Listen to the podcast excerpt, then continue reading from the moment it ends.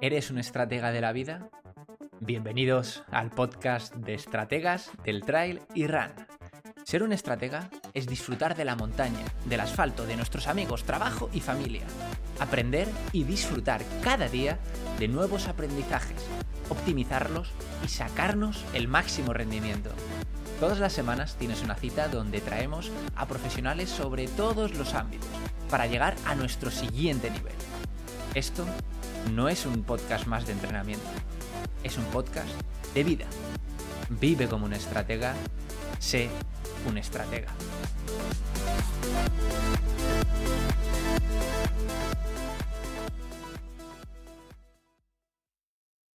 Bienvenidos a un nuevo episodio del podcast de vuestro podcast Estrategas del Trail y Run. Y hoy tengo con todos vosotros a mi querido Manu. Manu es una de las personas que más me ayuda dentro del equipo de estrategas y realmente que más os ayuda a la mayoría de vosotros una vez que os ponéis en contacto con nosotros y con el equipo. ¿Por qué? Porque Manu es la primera persona que normalmente tiene contacto con alguno de vosotros. A veces soy yo, pero muchas veces es Manu. Manu es como nuestro filtro para ver si realmente podemos ayudar a esa persona, a alguno de vosotros, o en cambio, pues decimos, mira, mira, siento decirte que esto es una auténtica locura y que no lo podríamos hacer, ¿no? Porque muchas veces tenemos historias que son absolutamente rocambolescas. Y Manu es la persona que está detrás de esa parte, ¿no? Detrás de eh, poder ver si realmente os podríamos ayudar o no. Entonces, me gustaría que lo pudierais conocer porque sin lugar a dudas, como os digo, es una parte vital del equipo. Así que me gustaría presentaros a mi queridísimo Manu. Muy buenas, Manu, ¿cómo estás, crack? ¿Qué pasa, Sim? Qué buena bienvenida. Hombre, claro. Eh, la que te mereces, macho, porque la verdad es que haces un grandísimo trabajo dentro del equipo. Además de ser entrenador, pues nos ayudas muchísimo con esa parte de, de conocer a las personas que quieren trabajar con nosotros, ¿no? Y para mí es un verdadero placer eh, tenerte y, que nos ayudes. La verdad es que eh, muy, muy, muy contento. Cuéntanos, Manu, para que la gente te conozca, ¿cuál es un poco tu background? Bueno, pues actualmente, bueno, y antes de nada, quería decir que si hablo muy rápido y quizás pues no me entendáis, en este caso sí, dímelo e intento repetirlo, decirlo más despacio. Bueno, pues la verdad que como te comentaste al principio, una de las cosas que suelo hacer yo, pues es eso, contactar con los deportistas que se ponen en contacto con nosotros, porque como bien has dicho, hay veces que, que no hay por dónde coger a ciertos deportistas y en este caso, pues no sería la primera vez que decimos, oye, pues no podemos trabajar contigo, ya sea por el compromiso o porque los objetivos son, no son realistas o porque el tiempo es demasiado corto y tampoco es realista. Y bueno, por muchas más cosas que, que seguro a ti también te habrá pasado, más que a mí. Y bueno, pues para eso estamos nosotros, conocer a esa persona en cuestión y ver cuál es la mejor opción que podemos plantearle al fin y al cabo. A todos nos gusta pues sentirnos, sentirnos atendidos y, y poder explicarnos mejor, que en vez de una simple, un, una simple valoración o formulario normal y luego pues, pues una simple elección de una tarifa, ¿no? Como hay, bueno, pues otras veces quizás hayas hecho alguna compra, ¿no? De que sin saber mucho más compras eso y no le explicas a nadie pues mucho más de lo que has puesto en esa valoración que quizá nadie se ha leído. Entonces, bueno, para eso estamos nosotros, para escuchar, atender y, en ese caso, si todo está ok, darle caña y explicar. Qué bueno, tío. Eh, para que la gente sepa un poquito, o sea, quién es Manu, o sea, qué, has estudiado, de, qué es lo que has hecho anteriormente, tío. Bueno, pues anteriormente sí, también soy entrenador. Eh, estudié Ciencias de la Actividad Física del Deporte. También, una vez que terminé la facultad, hice el curso de entrenador nacional de triatlón y bueno, y varias formaciones más porque también estoy ahí en la Federación Andaluza de Triatlón con el tema de jueces, bueno, oficiales, ¿no? Que se llaman. Así que bueno, bastante vinculado con ese aspecto de, del triatlón. Qué bueno, tío. Eh, porque muchas veces no pensamos que, que los deportes de resistencia, unos y otros, son muy diferentes, pero la realidad es que no, ¿no? O sea, las bases del entrenamiento de resistencia, ya sea de montaña, ya sea de asfalto, ya sea de triatlón, ya sea, eh, por ejemplo, incluso de dualón, ¿no? O sea, de todas esas disciplinas, realmente la base es la misma. O sea, de hecho, nosotros ayudamos a deportistas, ya no solo de trail, porque mucha gente nos dice, oye, pero vosotros ayudáis a corredores de asfalto. Sí, sí, ayudamos a corredores de asfalto y de hecho, pues ayudamos también a otras disciplinas, ¿no? Lo que a través del el podcast o las diferentes redes sociales sí que normalmente hablamos sobre todo de trail, pues para que la mayoría de la gente eh, sepa que esto es un lugar en el cual hablamos de, de trail, ¿no? Pero las bases del entrenamiento de resistencia son exactamente las mismas. Entonces, pues podemos eh, tener a mano trabajando con nosotros, aunque sea especialista de triatlón, y tenemos a otros entrenadores que, por ejemplo, son más especialistas del entrenamiento de fuerza y aún así nos ayudan, ¿no? Porque al final son muchos puntitos los que debemos concordar con cada uno de ellos, ¿no? Dentro de esa parte de, del deporte de, de resistencia. Manu, me gustaría preguntarte eh, dentro de la parte de correr por montaña, ¿cuál es el entrenamiento para correr por montaña diferente eh, al entrenamiento de asfalto? ¿no? ¿Cuál crees que serían esas diferencias entre correr por montaña y correr por asfalto? ¿Cuál es, ¿Qué crees que es lo que más diferencia? Pues mira, pues voy a aprovechar porque muchas veces muchos deportistas ¿no? que se interesan por, por nosotros nos preguntan como si fuese algo raro. ¿Entrenáis a deportistas de asfalto? ¿no? Y, y bueno, Realmente es cierto que son modalidades diferentes, asfalto y montaña, pero también tienen muchas cosas en común. Entonces, bueno, por así decirlo, si diferenciamos las cuatro disciplinas que, que componen la, el correr por asfalto, estaría el correr subida, ¿no? Bueno, todo lo que sube baja, pues hay que correr en bajada. O sea, correr en eh, montaña, te estabas diciendo ahora, has dicho las cuatro disciplinas que son de correr por asfalto. No, al revés. Ah, sí, no, sí, por montaña, por montaña, sí.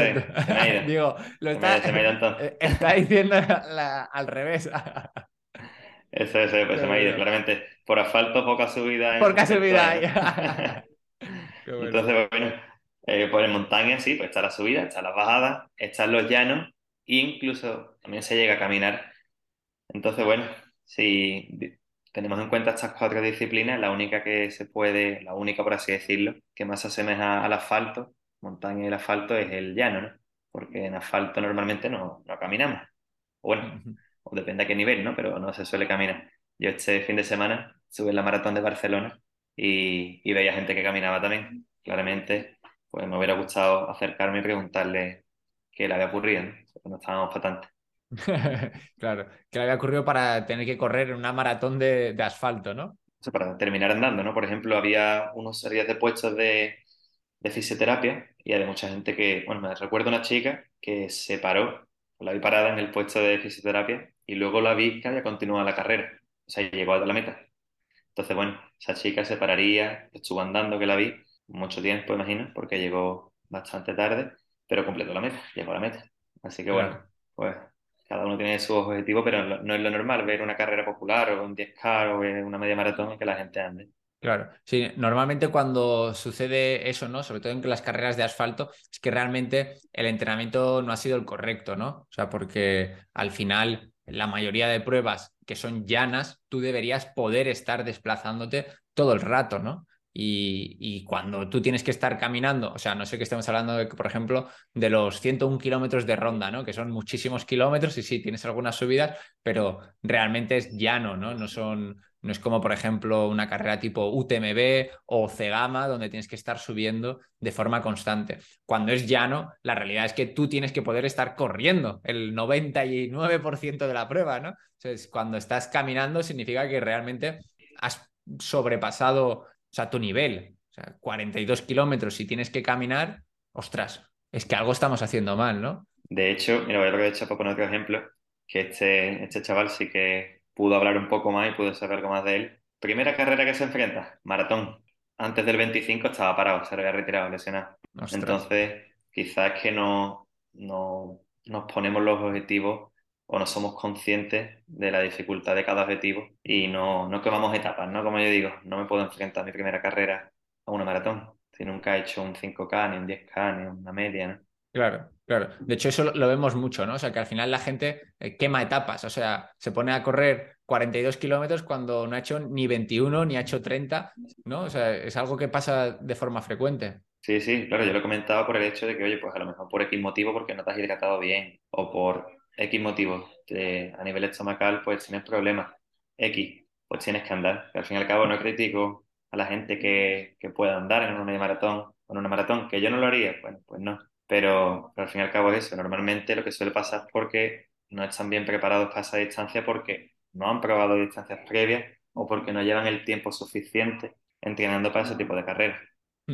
Claro, o sea, yo creo que ahí dependerá mucho de, del nivel, ¿no? Pero de forma general, o sea, no se debería poder correr en una carrera. O sea, no se podía poder caminar, perdona. O sea, en una carrera. O sea, lo que se supone que es una carrera es para correr. O sea, es para ir rápido. ¿no? Lo más rápido que podamos ir cada uno dentro de nuestro nivel, lógicamente, pero el objetivo es correr, es ir rápido, ¿no? O sea, si nosotros estuviéramos haciendo una carrera de caminar, entonces no es correr, sería pues un tipo trekking, sería un, ¿cómo se llama esas otras Nordic pruebas? Walking. Nordic Walking, exacto, exacto, eso es. Pero cuando nosotros estamos buscando competir, ¿no? Aunque sea con nosotros mismos, si es una carrera y nos ponemos un dorsal, se supone que tenemos que ir a la máxima velocidad, lógicamente, dentro de nuestras posibilidades. Yo creo que eso es lo, lo más importante, ¿no? Es un tema bastante polémico y de hecho por eso cada vez más están apretando un poco las horas de corte, ¿no? En ciertas pruebas.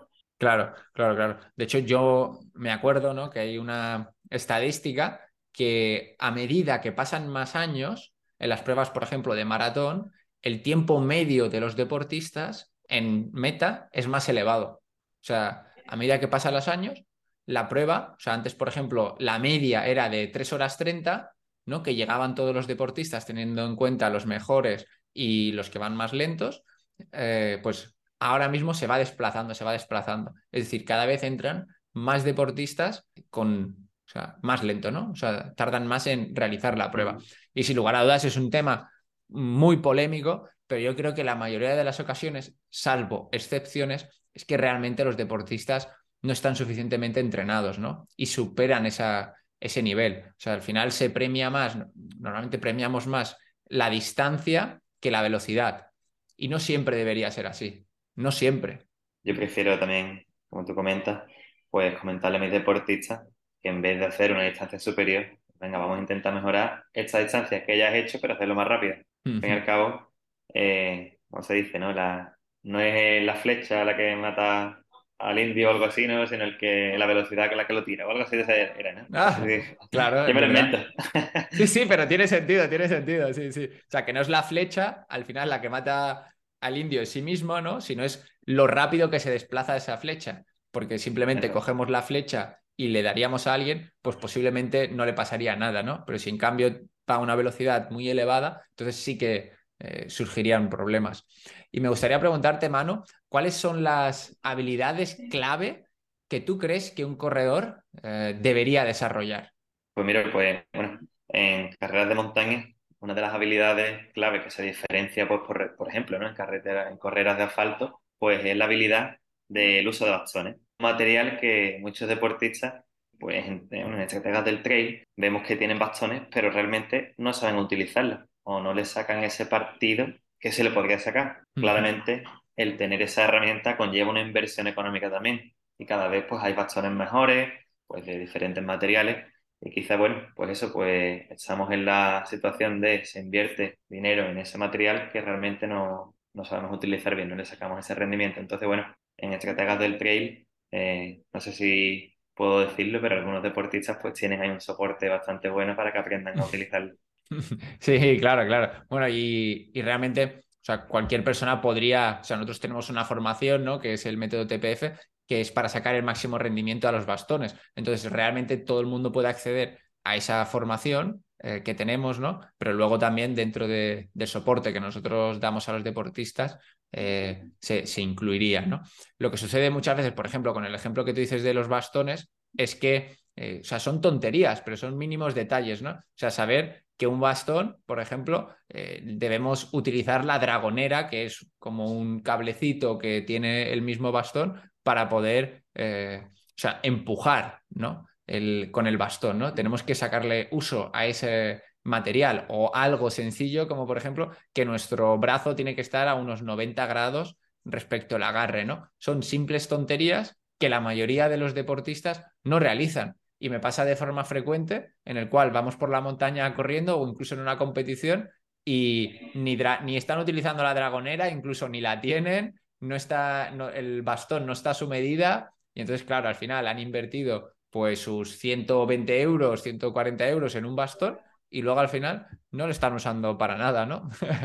Suele ser un, gran problema que, que, vemos. Creo que la, o sea, algo que hemos visto a lo largo de los años es que mucha gente invierte mucho dinero en material, pero es que luego no le sabe sacar el uso. O sea, hemos visto casos, ¿no, mano? O sea, como por ejemplo el reloj, macho. ¿Cuánto dinero se gastan en el reloj?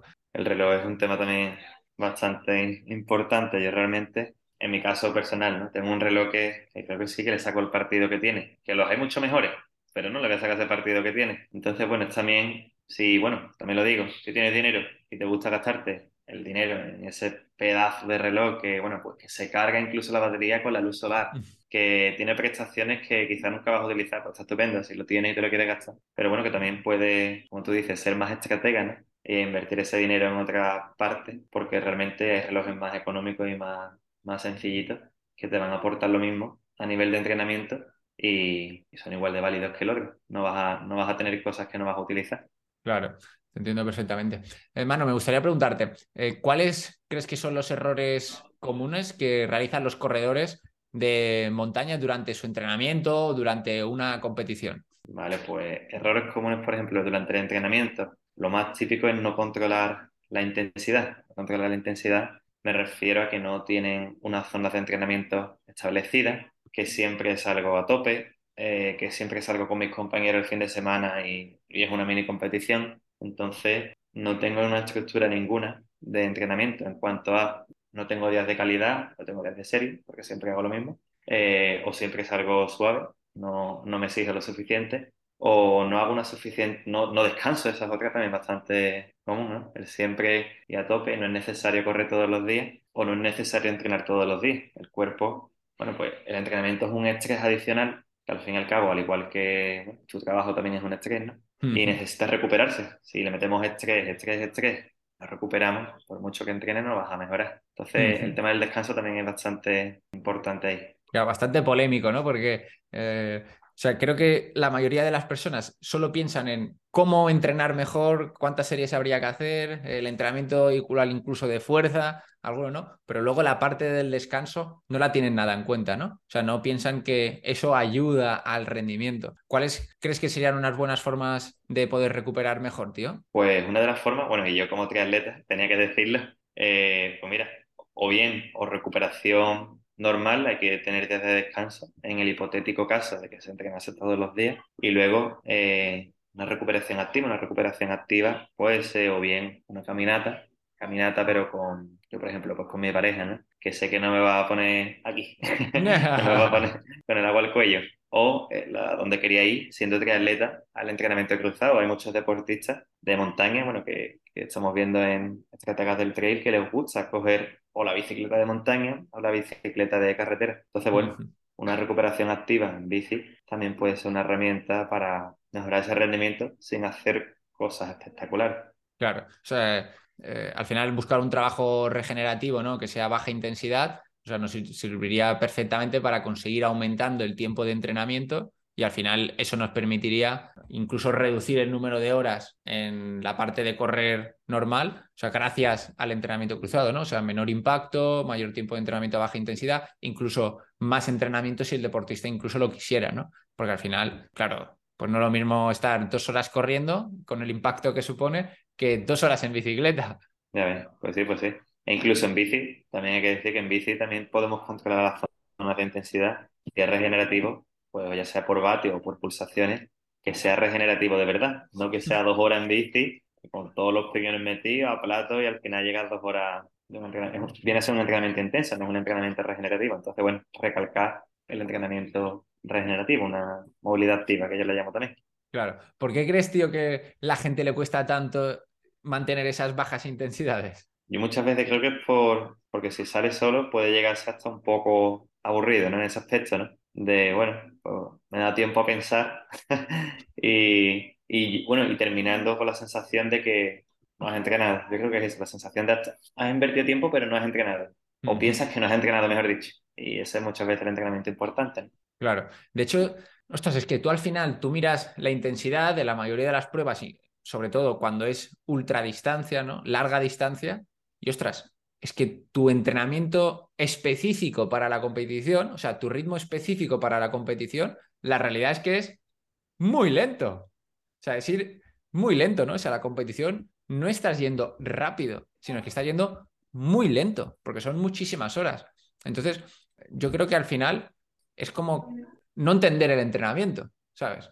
O sea, cuando no estás yendo a baja intensidad, cuando la realidad, una vez que luego te pongas a competir, que es tu ritmo objetivo, es a baja intensidad, porque es ir realmente lento, mm, yo creo que las personas que no consiguen entrenar a baja intensidad es porque no entienden de verdad las bases del entrenamiento, ¿no?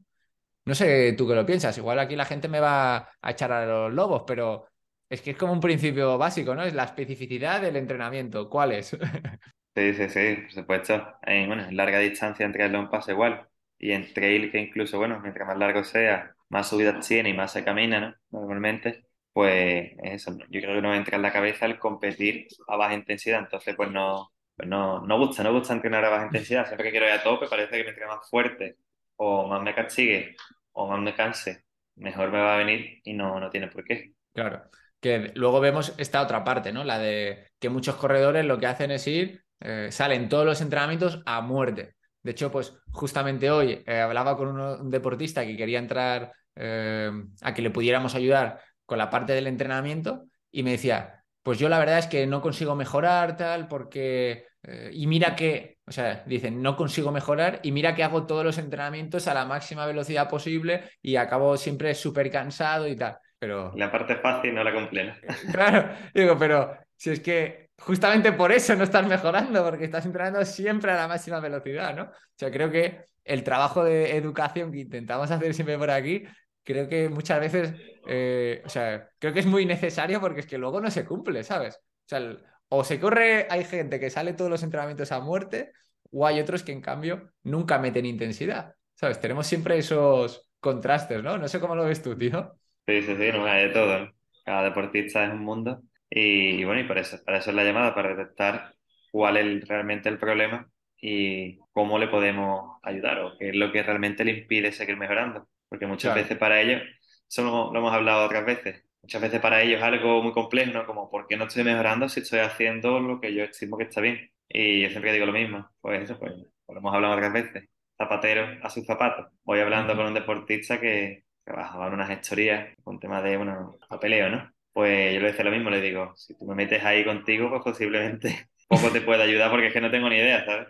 Que a lo mejor puedo llegar a entender algo si, bueno, pues en este caso mi gestor me explica algo, pero si me pones ahí a trabajar contigo, pues no.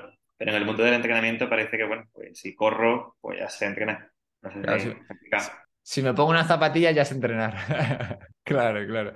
Manu, ¿qué, ¿qué, crees que, o sea, por qué crees tú que hay deportistas que siguen eh, postergando eh, lo de trabajar con un entrenador, aún incluso cuando se lo han planteado, ¿no? O sea, incluso cuando dicen, ostras, sí que lo que debería hacer, tal, no sé qué. O sea, pues, eh, y al final dicen, ah, yo paso. ¿Por qué crees que suceden esas cosas de que se sigue postergando, se sigue postergando se sigue postergando y se sigue postergando? Pues yo creo que eso es uno de los filtros en ese aspecto que, suelo tener en cuenta a la hora de hablar con algunos deportistas, eh, por el hecho de que el compromiso es lo, principal, ¿no? Si, en este caso, si tú me comentas a nosotros, nos comentas que puedes entrenar cinco días, realmente, cinco de siete, pero luego no, no lo haces, pues claramente no vas a, no vas a mejorar. Entonces, muchos deportistas tienen miedo en ese aspecto, o eso es lo que yo veo, o no quieren comprometerse con un entrenador por eso, por el miedo a que piensan que no van a poder cumplirlo, que va a ser un estrés adicional, y, y todo al contrario. Y si alguno piensa eso es que o me he explicado mal, si habla con ella, o, o, que aún no habla con él o con ella. Entonces, pues eso, si, si esto no se trata de, si aquí ninguno somos profesionales, ninguno, bueno, pues que no queremos que esto sea un, un trabajo más, ¿no? Al fin y al cabo esto es un hobby y no vamos a pedir un compromiso que no tiene. Entonces, lo que suelo decirles es eso, si, bueno, si tú eres el que me marca los días que entrenas, ¿qué problema hay? En vez de entrenar pues, por tu cuenta, como has hecho durante estos últimos años, estos últimos meses, pues cambiamos la forma de entrenar. En vez de dedicarle cinco horas a tu forma, que has visto que no funciona tan bien, pues ¿por qué no probar a dedicarle esas cinco horas? es el mismo tiempo, de otra forma. Y así nosotros podemos entrar ahí a, a, cambiar, hacer un cambio, porque esto sí que está claro. Si, si no hago ningún cambio y quiero mejorar, pues si no cambio nada, nada cambiará. Claro. Así se ha explicado.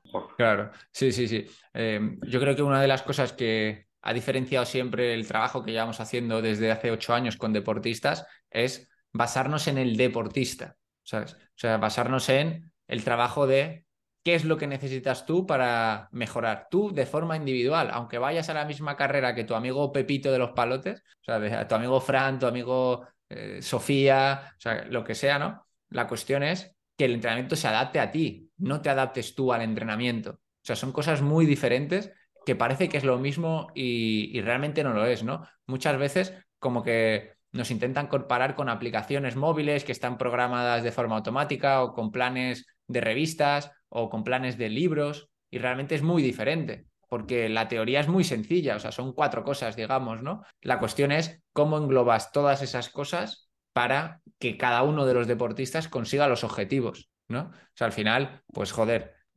llevamos muchísimos años trabajando con deportistas y te juro que, o sea, cuando los deportistas van a las mismas competiciones, es que ninguno tiene el mismo plan de entrenamiento. O sea, hemos tenido hace unas semanas, por ejemplo, una carrera eh, de Galacho y llevábamos, yo qué sé, como a ocho personas, no sé, muchísima gente a la misma carrera y es que cada uno tenía su plan diferente, ¿no? O sea, no entiendo cómo eh, muchas veces la gente quiere coger planes estándar cuando sabemos que no funcionan, tío.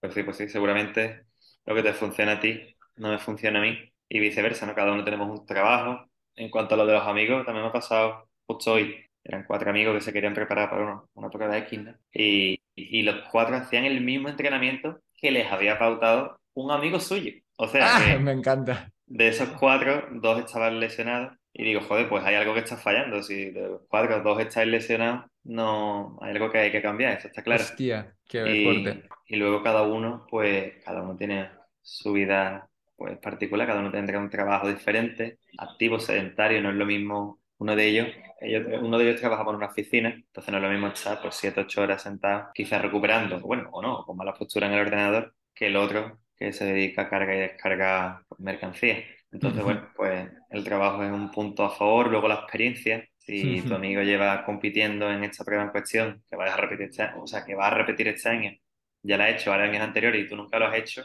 es inviable que el entrenamiento sea el mismo. No tenéis la misma experiencia en años de, a nivel deportivo. Claro. Y luego, pues eso, pues el tiempo disponible. Habrá pocos sin escanellas por ahí en el mundo, seguro. Con todas esas particularidades. Claro, claro. No, no, yo, por ejemplo, personalmente, que estoy todo el día de arriba para abajo, entonces, o sea, lo que es programar el entrenamiento es la cosa más complicada del mundo, ¿sabes? que si un día en un sitio, que si otro día a otro, que si acceso al gimnasio, que si no acceso, o sea, todo se, se complica bastante, la verdad. Manu, me gustaría preguntarte sobre un tema que yo creo que muchas veces no se habla, ¿no? Pero realmente marca la diferencia en las carreras de larga distancia, porque cuando cuanto más larga sea, más complejo es la parte mental. O sea, ¿cómo de importante y qué crees tú que habría que hacer eh, para conseguir esa fortaleza que permita que los corredores consigan correr más kilómetros o incluso correr a mayor intensidad esos mismos kilómetros? pues el factor mental, yo creo que en una carrera así, ¿no? larga, como mencionaste antes, los 101 de ronda, pues habrá momentos en los que será de noche, habrá momentos en los que estarás más cansado, que te preguntarás qué, qué coño haces ahí, ¿no? ¿Por qué estás ahí solo y sufriendo durante tantas horas? Y ahí está, yo creo que el que de la cuestión es entrenar también ese, esa parte del entrenamiento en solitario, que no siempre sea, venga, pues las tiradas largas las voy a hacer siempre el fin de semana para que mi amigo Pepito de los palotes, como decías antes, pues me acompañe o que le puedo hacer en grupo, que está genial. A mí me encanta también entrenar en grupo. Pero claro, en grupo no es lo mismo hacer un entrenamiento en grupo de cinco horas, que dentro de lo que cabe, aunque el esfuerzo sea el mismo, pues quiere que no es el factor de, venga, pues me entretengo más, factor social, me refiero. Es mucho más dinámico que si te pegas las cinco horas solo, dándole vueltas a tu cabeza y sufriendo en ese aspecto solo, y una semana entera. Entonces, la hora de la competición, cuando te toque estar solo, que te va a tocar seguramente si es una carrera larga, pues tenga menos, si todo va bien, tenga menos riesgo de, decir ¿qué hago aquí, no? O qué duro es esto, o, o te planteas retirarte, ¿no? Y ya lo has entrenado, ya sabes lo que se siente, ya sabes cómo va, pues seguro que va mejor. Entonces, bueno, si yo ya sé lo que me espero, voy a rendir más en ese momento que estoy solo, que es lo que me quería referir. Lo siento, lo siento, siento interrumpirte el podcast, pero creo que esto te puede interesar. Si eres corredor, quiero compartir contigo los 5 secretos clave que he utilizado con más de 350 corredores a los que he ayudado a través de Internet de forma individual para que consigan sus objetivos. Si este podcast te gusta, imagínate lo que puedes aprender si das un paso más. Aprovechalo. Puedes descargarlo directamente en la descripción de este episodio. Claro, sí, que muchas veces no pensamos esa parte de que la carrera al final la tienes que correr tú solo, ¿no? O sea, no es una carrera como en equipos y, por ejemplo, en los dobles de tenis. Claro, pues si no le da uno a la bola, le da al otro a la bola, ¿no? O sea, eh, es muy diferente respecto a los individuales en los cuales, pues o le das tú o le das tú, no te queda otra, ¿no? Y el correr al final es un deporte mucho más individual. Aunque puedas correr al lado de compañeros, la realidad es muy diferente, la cual te tienes que ser tú suficientemente fuerte, tienes que ser tú suficientemente rápido, tienes que ser tú, tienes que estar preparado suficientemente mm, de forma mental para conseguir realizar todos los kilómetros, porque si no es mucho más complejo que un deporte como es el tenis de dobles, ¿no? Eh, creo que muchas veces no se tiene en cuenta esa parte mental en este tipo de pruebas, porque una vez que ya tienes la parte del entrenamiento realizada, en cuanto a tienes experiencia, tienes confianza en la distancia, has hecho entrenamientos de fuerza para conseguir resistir el paso de los kilómetros, has hecho un entrenamiento nutricional que te permite no tener problemas a la hora de eh, realizar la ingesta de comida a lo largo de los kilómetros, has probado los materiales, conoces eh, los diferentes endémoros y las diferentes soluciones ante los diferentes problemas. Ahí, cuando ya tienes todo eso creado, la parte, sin lugar a dudas, que puede llegar a ser decisiva es la mental. La mental, que tú seas suficientemente fuerte como para que el resto de situaciones no te impidan llegar a la meta, no te impidan cruzarla. Ahí, bueno, es una de las partes que comentamos al principio, la especificidad de la prueba, ¿no? Si, si tu prueba es muy larga, pues no vendría mal prueba también hacer entrenamientos con cierto desnivel y en solitario, como hemos dicho antes, para que luego, bueno, pues tú sepas lo que te enfrentan. Claro, totalmente, totalmente. Al final son como cosas importantes eh, dentro de lo mismo. O sea, hay muchos puntos que habría que tener en cuenta. Eh, que al final determinan lo mismo. O sea, si vas a disfrutar de la competición, si tienes una competición, o vas a disfrutar de los kilómetros durante tu vida, ¿no? Porque de hecho mucha gente se piensa que sí o sí tiene que contar con nosotros para realizar carreras. Y no, no, nosotros ayudamos a gente que incluso no compite durante todo el año. O ayudamos a personas incluso que no compiten nunca, ¿sabes? Nunca, jamás. Y aún así trabajan con nosotros al final, para crear una estabilidad dentro de los entrenamientos, crear una estructura que les permita, hoy es lunes, hoy es martes, hoy es sábado, saber exactamente lo que tienen que hacer y que tenga un sentido, ¿no? O sea, eh, que sepas que lo que estás haciendo está bien y que te va a permitir seguir mejorando ya no solo en la parte de tu forma física, sino también en la de menos lesiones, menos preocupaciones, y creo que son puntos importantes que no siempre se tienen en cuenta porque todo el mundo piensa que solo puedes tener un entrenador o solo puedes tener un profesional de la salud cuando tienes un problema. Y claro, no, joder, tío. O sea, tienes que contar con un profesional antes de tener un problema, ¿no? Es siempre el tema de los fisios. O sea, los fisios están llenos de gente que tienen problemas. Y tendría que ser al revés, nunca tendrías que ir a un fisio. Claro, claro. Bueno, y lo de tener deportistas que no compitan, si al fin y al cabo es eso, si siempre hago lo que me apetece cuando me apetece, puedo llegar incluso a aburrirme y dejar el, el entrenamiento, el deporte. Y el problema no eres tú, o sea, no eres, es decir, no es que te hayas aburrido de correr por la montaña, el problema quizás es que lo has hecho de otra forma que ya no te motiva y por eso te has aburrido. Entonces, bueno, no es tan difícil en ese aspecto, pues bueno, pues de ayuda, que al final es normal que no sepas de entrenamiento y pues reconducirlo hacia objetivos internos. Un objetivo, por ejemplo, que suelo poner, siempre que suelo explicar, es un simple test. Tu propio objetivo puede ser mejorar tu test, mejorar tus zonas de entrenamiento. y de esa forma exigirte un poco más y hacer los entrenamientos un poco más complejos en esa parte. Claro, totalmente. Otra de las cosas que nos pasa muchas veces cuando hablamos con los deportistas que dicen la frase estrella de esto se me sale de presupuesto. ¿Tú cómo lo ves? Bueno, pues me da un poco de pena en ese aspecto, pues que no podamos ayudar a esos deportistas porque, bueno, cualquier día, bueno, hoy no porque en este caso el podcast lo estaré escuchando un miércoles, no es complejo de que salga, bueno, o no es normal, mejor dicho, complejo, ¿no? no es normal que a lo mejor salgas a cenar, pero si te vas un sábado, bueno, un viernes noche, sábado a mediodía, sábado noche, domingo a mediodía, eh, seguro que sales a cenar, pues, o a almorzar, o simplemente, bueno, pues X, hacer inversiones en cosas que no somos conscientes de la que, que lo invertimos, pero si yo me gasto en una cena pues con mi pareja casi 40 euros, que son todas las semanas, pues estamos hablando de unos 160 al mes, que realmente es algo que, bueno, que sí está guay, pero no soy consciente de que me lo voy a gastar, no sé si me explica.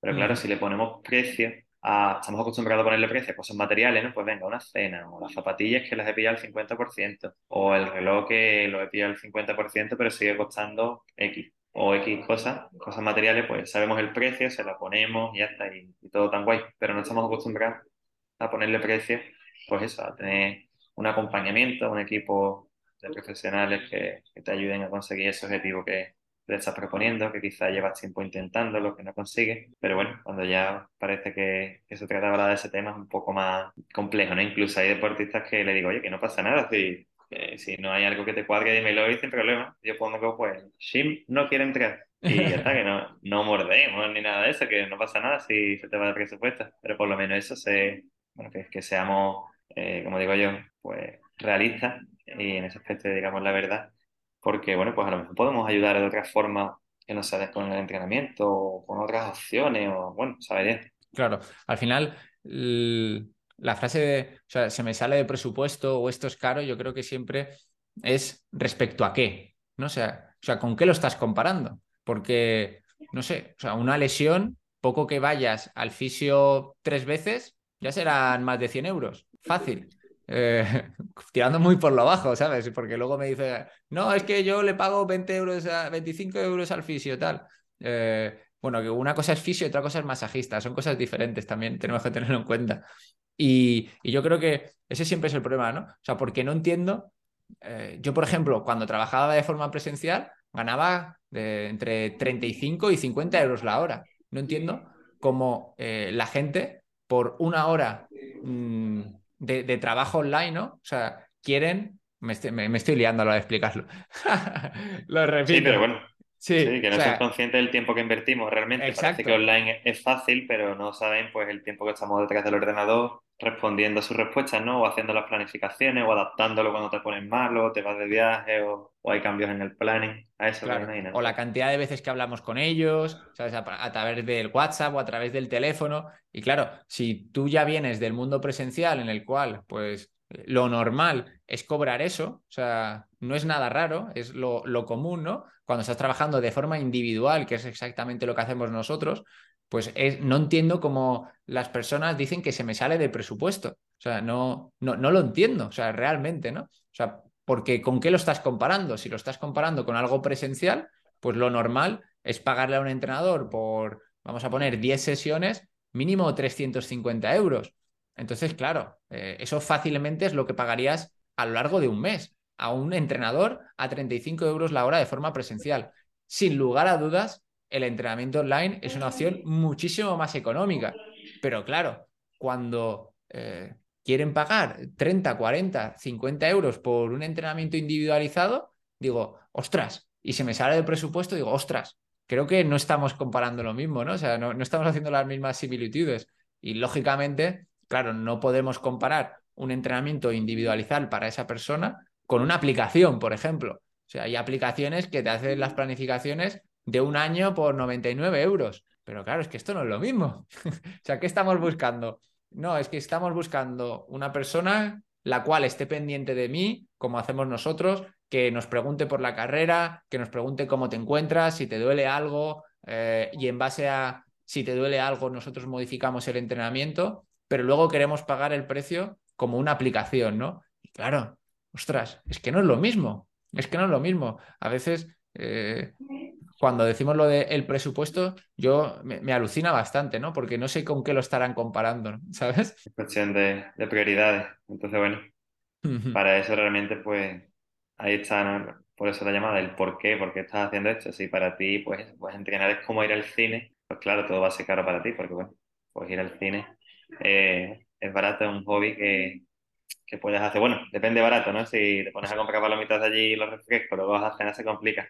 Pero ese, si no le das importancia, no estás lo suficientemente comprometido o no es una prioridad para ti el entrenamiento, pues siempre te va a resultar caro, ¿verdad?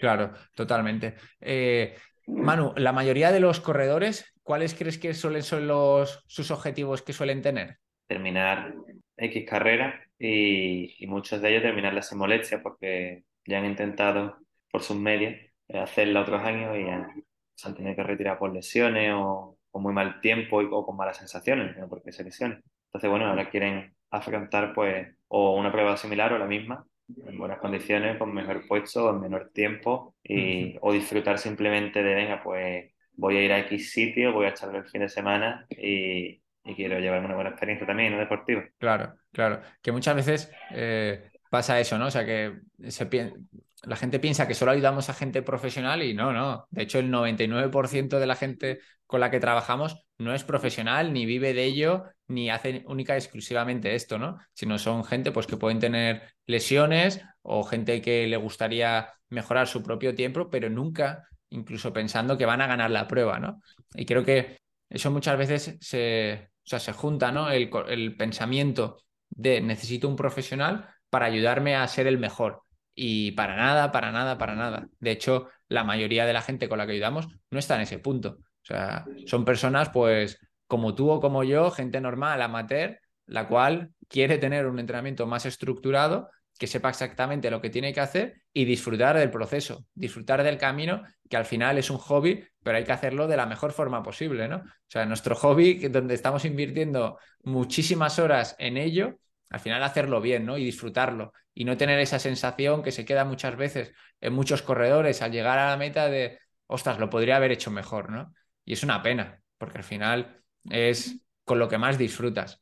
Esta semana, por ejemplo, le, le hemos comprado a mi padre una bicicleta. Bueno, se ha comprado una bicicleta, ¿no? Y claro, él dice, ostras, es que llevo 12 años pensando, pensando, pensando en comprarme una bicicleta, pensando en una bicicleta y al final no doy el paso, ¿no? En, tener ese, esa cosa material que realmente no le va a hacer nada, pero siempre ha sido su ilusión de volver a comprarse una bicicleta. Y él mira que lleva o sea, un entrenamiento súper estructurado, lo tiene todo controlado, entrenamiento de fuerza, todo, y ya tiene eh, más de 65 años, pero aún así sigue con esa ilusión. Ostras, pues cómo no va a hacer eso, ¿no? ¿Cómo no va a seguir mejorando, ya sea pues a través, en este caso, del material porque le apetecía, pero no solo eso, sino también con la parte del entrenamiento y la parte del entrenamiento de fuerza que tanto puede ayudar, de hecho, más a medida que vas pasando los años. Creo que tenemos que tener en cuenta todo lo que engloba el deporte y no solo la meta en sí, sino cómo nos afecta a nuestro día a día. O sea, cuál es nuestro estado de ánimo, por ejemplo, cuando nos lesionamos. Ostras, es que mi padre, por ejemplo, cuando se lesiona, hace años, ¿no? Que estuvo una lesión bastante larga debido a tener un accidente de tráfico, ostras, estuvo muy cabreado de, la vida, ¿no? O sea, al final son problemas que afectan directamente a lo que es nuestro propio hobby. Ya no es solo el hobby, sino eh, todas las consecuencias que están alrededor de ellas. Y para la mayoría de nosotros, hacer el deporte de resistencia es una absoluta vía de escape. Lo que tenemos que conseguir es aún disfrutar más de esa vía de escape y que no suponga un estrés, sino suponga un placer. Yo creo que son como muchas patitas de la mesa que al final hay que conseguirlas juntarles, poner ese tablero y poder comer, poder trabajar con el ordenador, poder hacer lo que nosotros queramos, pero disfrutar del camino, macho. Yo creo que lo más importante. Sí, sí, sí, por supuesto. Yo siempre digo eso, ¿no? Que somos mortales. Mortales que tenemos familia, que tenemos un trabajo, y muchos tienen niños, por ejemplo como tú, y habrá noches que quizás no duerman bien.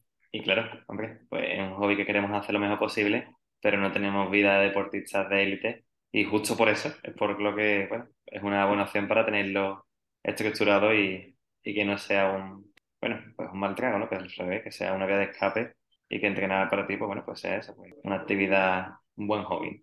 Para tener, bueno, en mi caso también me pasa igual, ¿eh? Pues cuando entreno, pues siempre que solo está mejor a nivel de estado de ánimo. Total, total. A mí me pasa exactamente lo mismo, macho. Eh, sin lugar a dudas, eh, es así. Manu, y para ir cerrando el episodio de hoy, nosotros siempre tenemos una pregunta en el podcast, bueno, que lo sabes perfectamente, que es eh, que al final da el nombre al mismo podcast, ¿no? Que es de estrategas del trial y run. Entonces, me gustaría preguntarte, Manu, ¿qué es para ti ser un estratega, en este caso, sobre todo como entrenador?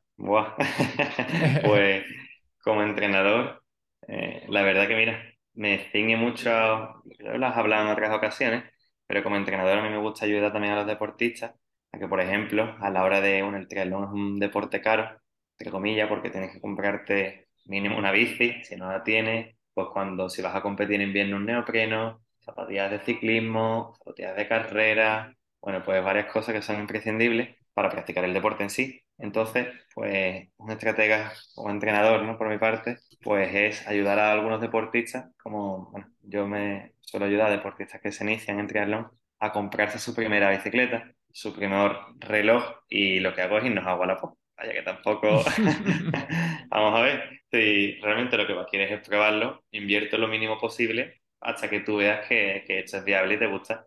Entonces, pues con algunos deportistas nos hemos puesto, nos hemos sentado en Wallapop, unas opciones, otras, y la más viable, viable me refiero, relación calidad-precio, pues ese deportista ha podido, en ese gasto, en ese aspecto, ganar dinero por ahí, ¿no? Pues comprando un reloj, un Garmin en este caso, o una bicicleta, o incluso un neopreno, o una zapatilla de estas de triatlón, pues a través de Wallapop, y no tener que invertir tanto en algo que por mucho menos, pues ya lo tenéis pues disponible. Claro, qué bueno. Sí, y, eso también nos pasa, por ejemplo, con el dietista nutricionista, ¿no? O sea, eh, a la hora de recomendar, por ejemplo, suplementos, que en lugar de comprarte pues, una marca muy famosa, pues podemos coger otras marcas que no son tan famosas y hacen exactamente el mismo, ¿cómo se dice la palabra? el mismo efecto, exacto, la misma función, el mismo efecto, pero en cambio te ahorras muchísimo dinero, ¿no? Al final, lógicamente nosotros que estamos todo el día metido en eso, pues sabemos las técnicas más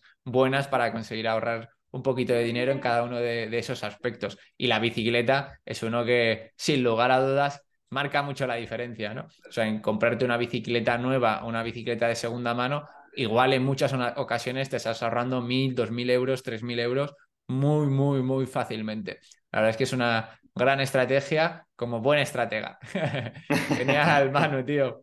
Eh, no sé si te gustaría añadir alguna cosilla más. Bueno, que para mí es un placer haber estado hoy por ahí, por aquí mejor dicho. Y bueno, que si en algún futuro pues sale otra temática, estaré encantado de volver a venir y por supuesto de seguir hablando con todos aquellos deportistas que se pongan en contacto con nosotros. Al fin y al cabo es algo que, que me gusta un montón, ¿no? Conocer a gente, como yo digo, y en este caso, pues si podemos ayudarle, pues aún mejor. Súper, tío. Muchísimas gracias por compartir hoy con nosotros y seguimos hablando. Un fuertísimo abrazo, crack. Hasta luego. Venga, hasta luego.